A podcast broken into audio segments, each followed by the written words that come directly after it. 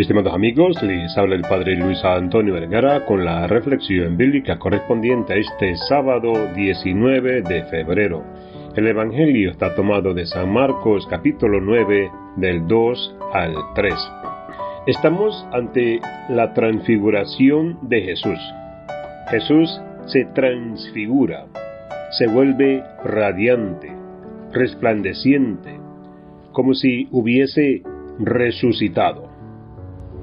Es una visión anticipada que nos hace de lo que será luego resucitado. A los tres apóstoles predilectos, Pedro, Santiago y Juan, que son sus amigos más íntimos, Jesús les hace experimentar la misteriosa escena de su manifestación divina. Se oye la voz de Dios diciendo, Este es mi Hijo amado.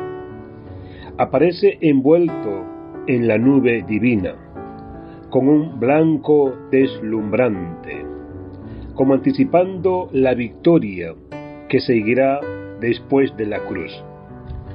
La voz de Dios invita a los discípulos a aceptar a Cristo como al Maestro auténtico. Escúchenlo. Y hoy es una invitación a todos nosotros a escuchar a Dios. El protagonismo de Pedro también aparece resaltado en esta escena. No es muy feliz su petición. Primero, se negaba a aceptar la cruz. Ahora está en momento de gloria y quiere instalarse y hacer tres carpas. El evangelista Marcos cuenta que no fue muy brillante la intervención de Pedro diciendo que no sabía lo que decía. Nosotros creemos en Jesús resucitado, que a través de la cruz y la muerte ha llegado a su nueva existencia gloriosa. Son como las dos caras de la misma moneda, la cruz y la gloria. Del otro lado de la cruz está la gloria. Sabemos muy bien que la pasión es el camino de la resurrección.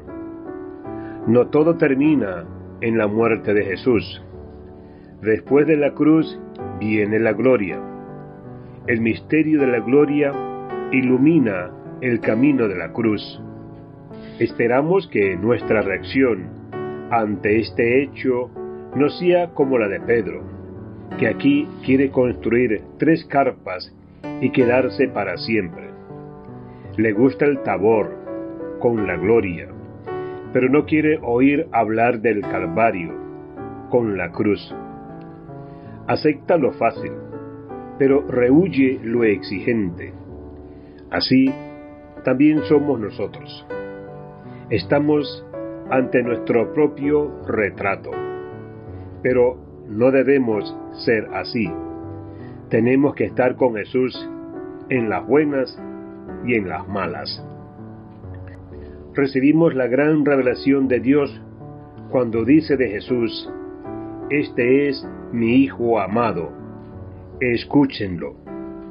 Cada día debiéramos escuchar la palabra de Dios y más concreto la voz de Cristo en su Evangelio como lo estamos haciendo ahora. ¿Escuchamos de veras a Jesús como el Maestro que quiere enseñarnos? ¿Le prestamos atención o lo que nos dice nos entra por un oído y se nos va por el otro? La escucha frecuente de lo que Jesús nos dice a través de los evangelios va cambiando mi vida? Son preguntas que nos vamos haciendo porque queremos crecer. Que Dios les bendiga a todos.